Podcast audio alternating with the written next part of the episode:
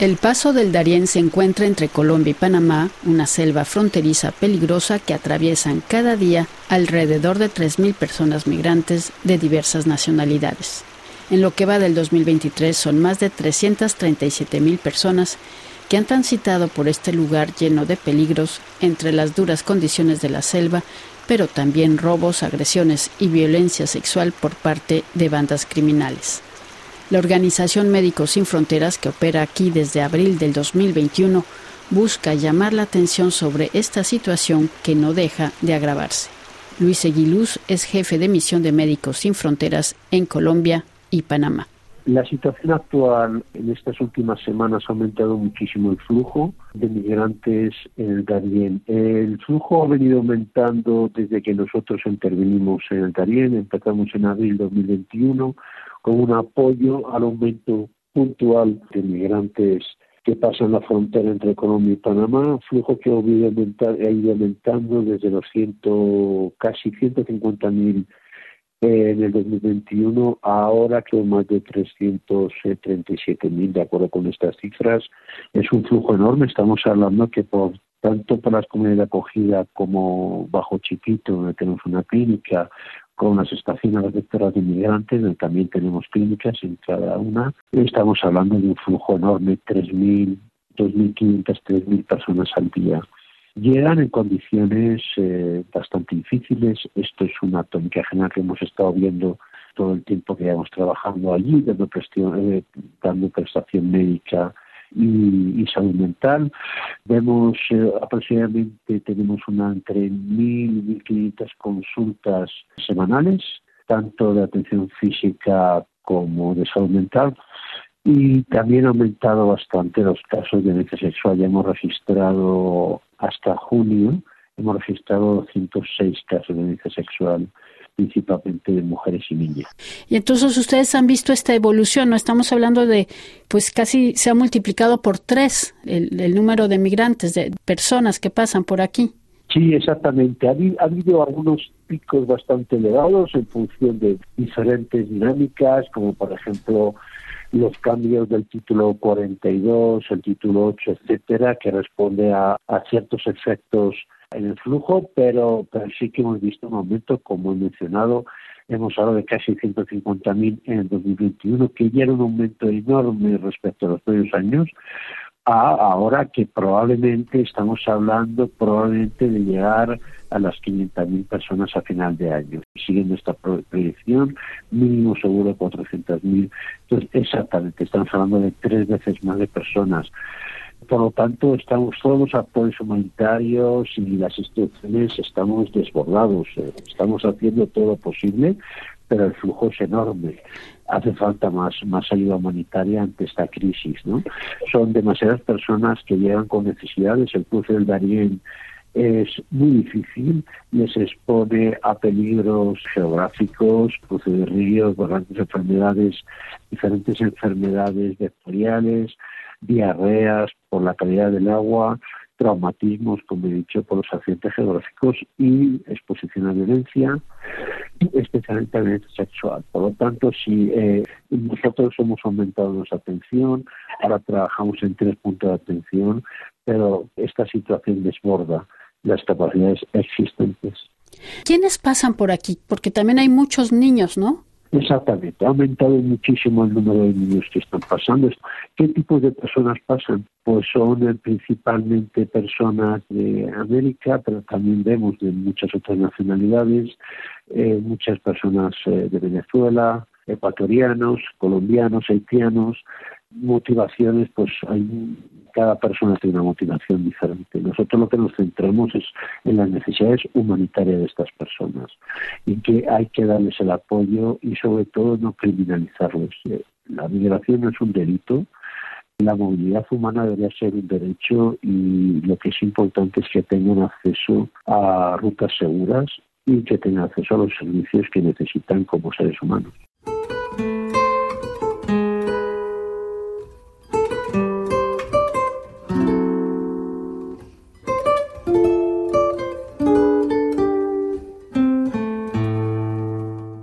Entre septiembre de 2022 y marzo de 2023, el fotógrafo colombiano Federico Ríos Escobar buscó retratar la tragedia que viven aquí los migrantes. Su trabajo Rutas de Esperanza Desesperada, el cruce del tapón del Darién, fue distinguido en el último Festival de Fotoperiodismo de Perpiñán con el Premio Visa de Oro Humanitaria del Comité Internacional de la Cruz Roja. Nuestra colega María Carolina Piña conversó con él.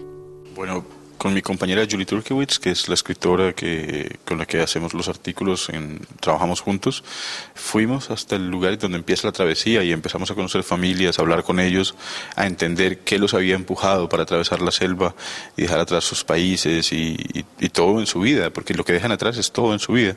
Y luego nos internamos en la selva caminando con ellos y cruzamos hasta, hasta Panamá.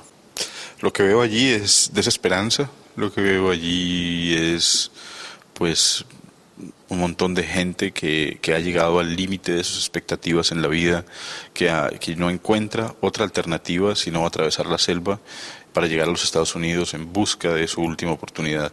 Lo que veo allí son personas realmente desesperadas que están dispuestas a arriesgar su vida y la de sus seres queridos para alcanzar el sueño americano.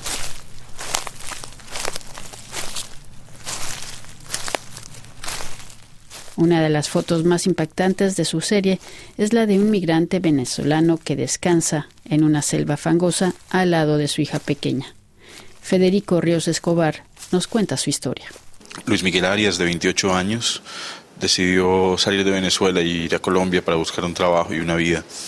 En Colombia estuvo intentando varias cosas, hacer mototaxista, no sé, Finalmente, el sueldo era tan bajo, las condiciones de trabajo tan difíciles que no conseguía llegar al final del mes. Luis Miguel tiene dos hijos, Melissa y Luis Miguel también, de cuatro y ocho años, y con su esposa Desiree y su suegra decidieron cruzar la selva. Cuando lo fotografié, Luis Miguel estaba subiendo por una colina que se llama la Loma de la Muerte y estaba tan agotado que él tuvo que parar, bajar a su hija de sus hombros y vomitar del cansancio.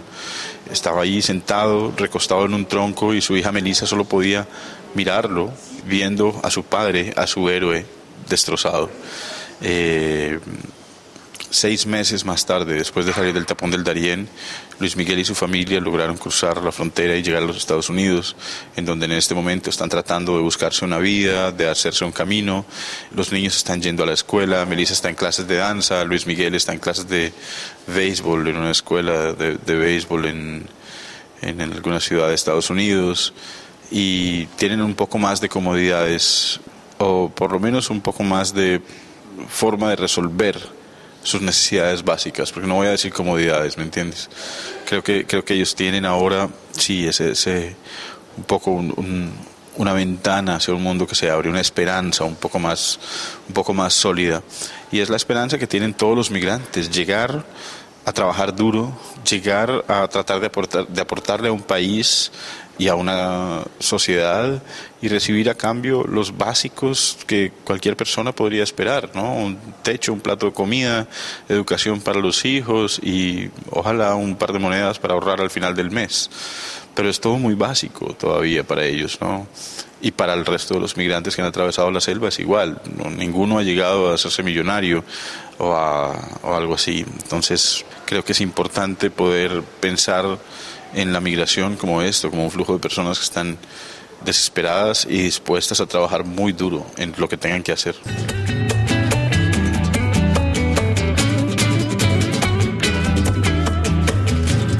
Entre enero y julio del 2023, Médicos Sin Fronteras, que cuenta con tres puestos de atención en la región, llevó a cabo más de 36 mil consultas médicas y de enfermería, incluyendo a mujeres embarazadas y a personas que sufrieron violencia sexual.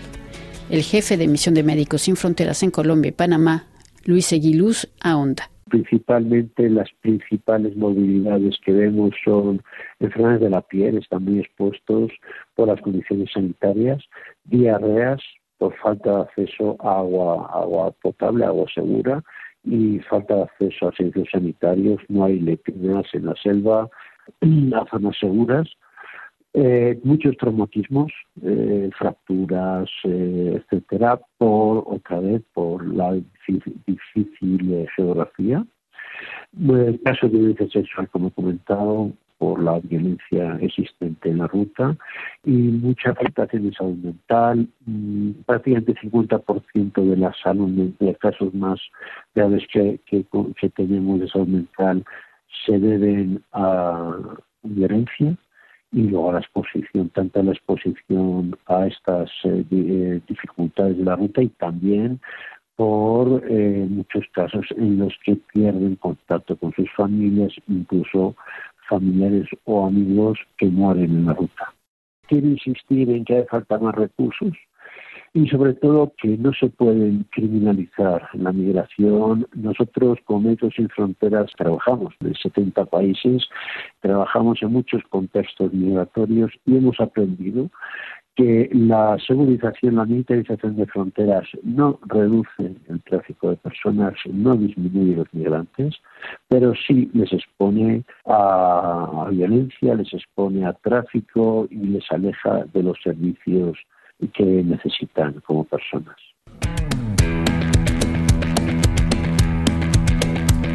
Para Federico Ríos Escobar, recibir este premio de fotoperiodismo es también una manera para que la gente sepa lo que está pasando en esta región del mundo. Para mí, este reconocimiento del Visa de Oro Humanitaria en el Festival de Perpiñán es muy importante porque es un escenario que me ayuda a compartir mucho más el mensaje, a difundir mucho más nuestro reportaje y a que la gente entienda cuál es la situación del tapón del Darién. Ha sido para mí sorpresivo cómo en Europa muchas personas no tienen idea de lo que está sucediendo en el tapón del Darién, no conocen, digamos, las dificultades de la geografía latinoamericana. Tenemos una crisis migratoria que a final del año va a estar tal vez por encima de los 700.000 migrantes. Así que los números son dramáticos para que la humanidad se sacuda y reaccione ante el enorme flujo de migrantes que están atravesando la selva entre Sudamérica y Centroamérica. Y este tipo de oportunidades, la exposición, el premio, para mí son nada más que el escenario para seguir difundiendo el mensaje para que la gente se entere, para que los tomadores de decisiones se den cuenta de lo que está sucediendo en este lugar. Y también pues es, es una carta de compromiso para seguir, seguir trabajando en este tema.